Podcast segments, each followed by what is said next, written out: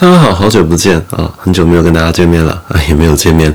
如果你能够听到这一集节目，你应该是一位忠实粉丝，还没有退追踪。那大概两个月没有上传新节目了，跟大家说一下发生了什么事。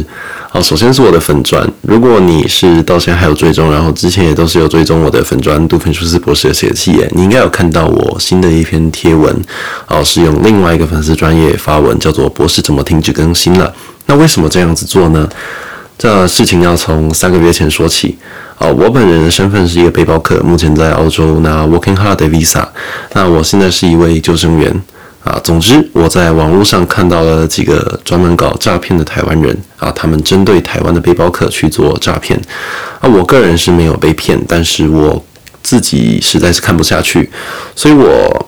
啊、跟他们的下游联络，跟受害者联络，帮他们受害者找到了很多疏通的办法，找到很多去啊、可能把钱拿回来的办法，想办法去帮助他们。那重点是我把啊、所有的人的资料都拿到了，比方说祖先的护照，还有他老家的地址，还有照片，把他们所有资料都拿到了，然后贴在网络上提醒大家。然后这个在澳洲的台湾背包客社团可以说是算稍微炸了一。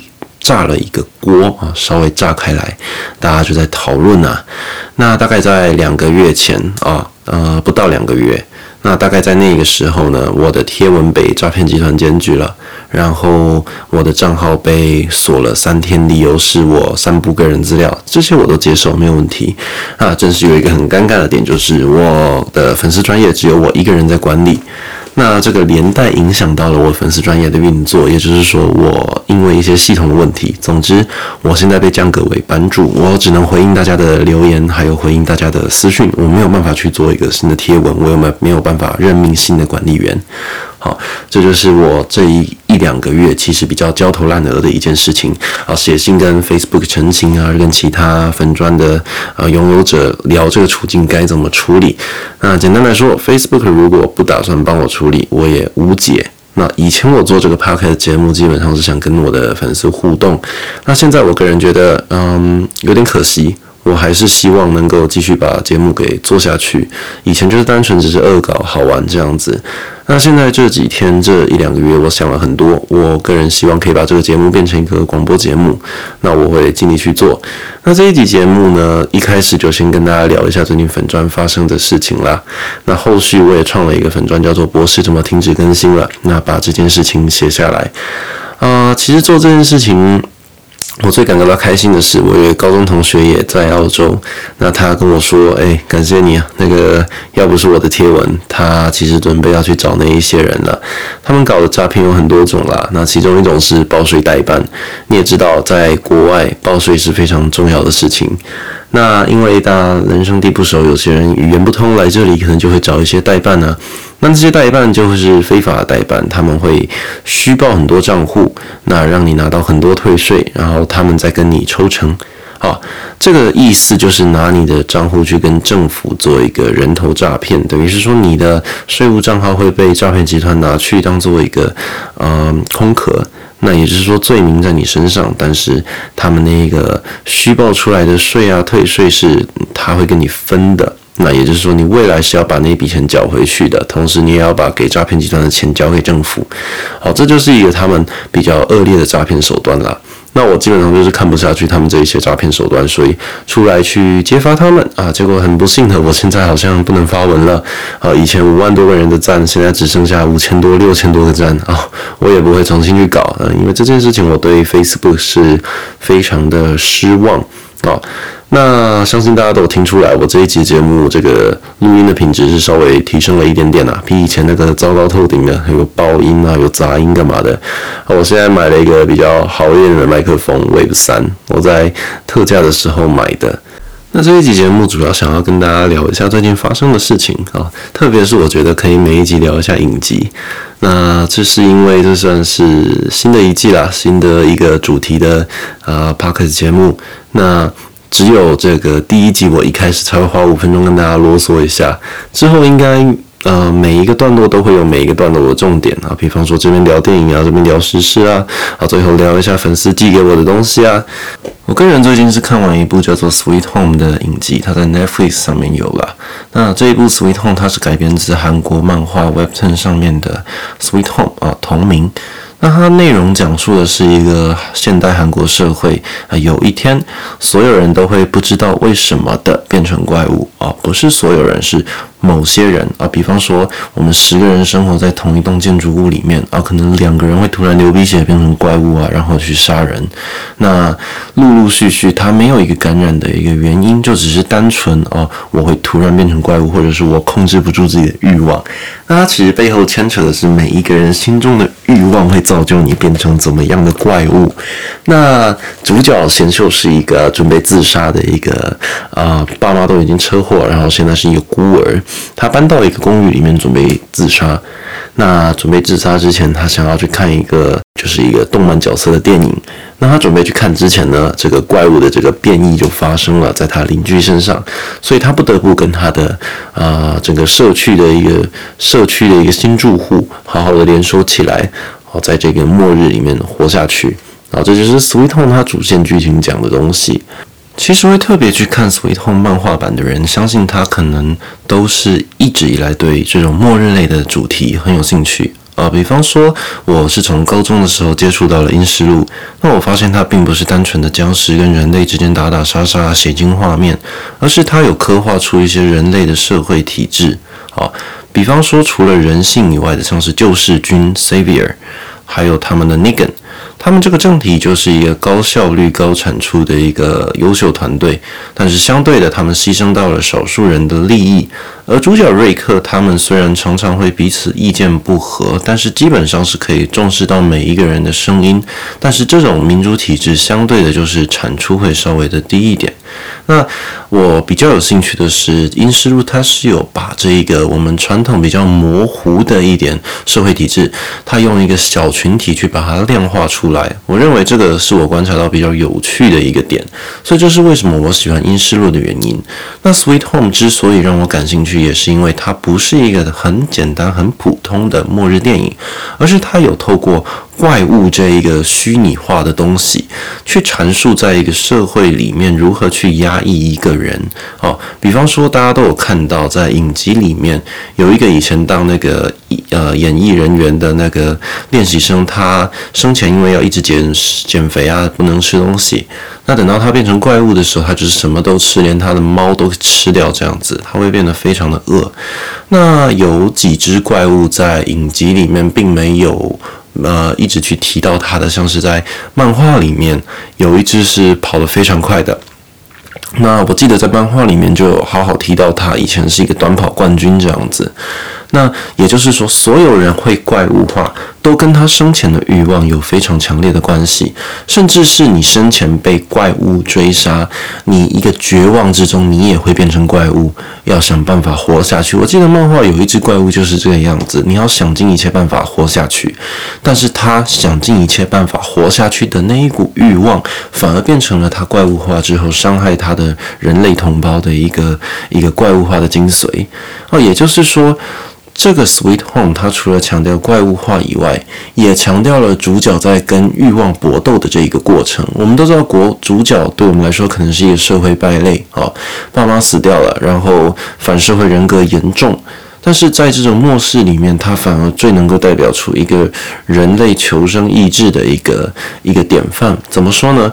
他能够战胜心中的欲望，其实，在影集里面看不太出来，但是在漫画里面，你可以非常明显的发现啊，比方说，漫画是有好几幕对手戏，他跟自己心中的欲望在抗衡，他的欲望在说服他，你就变成怪物了，你就不要再为大家做这么多事了，哦，因为有一个配角，我忘记名字了，应该算是主角，就是戴眼镜的那一位哥哥，很聪明的那一个哥哥，考医学院的那个哥哥，他在漫画里面是一个非常重要的。智囊角色，但是在影集里面好像变成一个没有到这么威猛的一个人。那在漫画里面那一位哥哥，就是一直要求主角呃贤秀去各个楼层扫荡，去帮他们拿补给品啊、清空楼层啊。也就是说，主角他是被大家给利用的一个人，但他同时又是被大家给排挤的一个人。那你可以从这边就去看到那一位医学院哥哥，可以说是这个社会上各个国家的一个政客吧。他很能够利用这个国家可以利用的人，然后再把他们丢掉。那贤秀就是在怪物化的过程中，一直跟自己对话，一直在抵抗自己。他心中的欲望就是告诉他，放弃做一个人类，做个怪物吧，你会过得比较舒服一点。把你以前对家人的恨啊，家你被同学霸凌的时候，家人不站出来保护你，你把这一些恨全部都给他发泄出来，不要再压抑在心里面。这就是《Sweet Home》它其实少数啊，我认为是少数几个比较可惜的点。那再来是你可以讨论到的是一些配角、一些支线剧情。我认为比较可惜的是一些支线剧情，它几乎没有交代得非常清楚。啊刚正是一些角色背景，每一个角色的背景其实都是环环相扣的。但是在影集里面，它为了加快时间，它忽略了很多角色背景。那那再来就是支线剧情啊、太乱了。你基本上一部电影一个故事，你要阐述出来，一定是有一个主线，你主线为主，支线为辅。但是他把过多的支线给塞进去的情况下，就变成是主线有点模糊了。我们不知道我们是要逃出去，还是坚守这一栋公寓呢？我们都不知道。那这些其实都是一些漫画翻拍成影集或者是动画的常见错误。那我个人是心中比较难过的一点是，警卫大叔居然只有五分钟的戏份。好，这边大家可以想一下，啊、呃。五分钟的戏份，这代表什么？漫画里面警卫是一个神级的 BOSS，他发生什么事？这一个警卫一直以来都是被这个社区的住户给霸凌啊、排挤的一个很卑微的一个角色，但是他在事件爆发前，他把铁门拉下来，把停车场的门拉下来，把所有的电路系统拉下来，要把这个公寓给封闭起来。那大家都会以为警卫是保护了大家，就是防止怪物进来。但事实上，漫画最后是有提到，那个警卫这么做是因为他本来就已经准备要开始大屠杀，把大家杀掉。那时候他还没变成怪物，他就准备做这件事情。但是在他困在电梯里面的时候，他怪物化了。漫画里面呢，那一个警卫是他一直困在电梯里面，大家不懂为什么电梯发不动。后来大家发现的时候，我记得是那一个很聪明的医学院哥哥跟主角他们发现了，警告大家不要把电梯打开。啊，警卫出来也是杀了很多人啦。那我个人觉得，除了警卫当做一个垃圾卫生纸丢到垃圾桶，这个比较可惜一点以外，是这一个影集里面每一个人好像都不会死。我觉得这是一个比较你会觉得不合逻辑的一个点。啊，比方说原作漫画里面，他们要好几个人努力才可以一起抵抗一只怪物，或者是勉强把一只怪物杀掉。他们很难说什么一个人抵抗一只怪物这种事情发生。但是在影集，你会好像那一些怪物就只是阴尸路的僵尸一样，他们要杀掉他们非常的简单，而不是说要经过好几话才可以看到有一只怪物稍微被压制，然后被那个电击棒戳，然后被汽油弹烧。这些都是我个人觉得这个影集翻拍的比较失败的一个点。那除了以上几件事情呢，我觉得还是回归到一个根本的问题：这个影集只有十集，你要如何把这个十集的比重去浓缩？啊、你要如何把漫画的这个比重浓缩成十集，其实是一个非常大的挑战。但是你又回归到一个问题，你应该是按照比例去分配。就比方说支线任务啊，或者一些角色背景这些东西，你应该是按照比例去分配。主线剧情你应该是要放的比重是比较多的。那至于一些尊重原作的这个东西呢，我个人认为像是警卫大叔就是一个非常失败的例子。所以。纵观以上，我还是觉得《Sweet Home》我有把它看完，我也不后悔把它看完，因为毕竟这是一部我很喜欢的漫画作品。对于我们这些看过漫画的人来说，我们把它看完，可能单纯只是因为啊、呃、心中的一个怀旧感。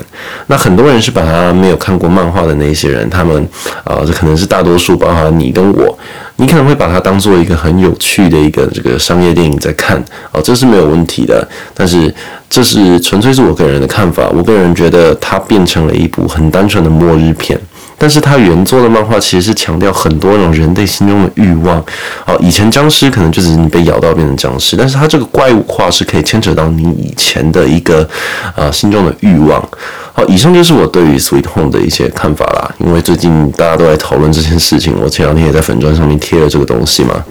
然后讲到粉砖的话，其实还是有很多人私讯我旧的粉砖，问我一些事情的看法啦。但他们并不知道我的粉砖已经不能够发文了，所以我就会耐心的跟他们解释，请你们到我的新粉砖去私讯我。那有什么问题，我也可以在新粉砖跟你们说，就是博士怎么停止更新的那个粉砖。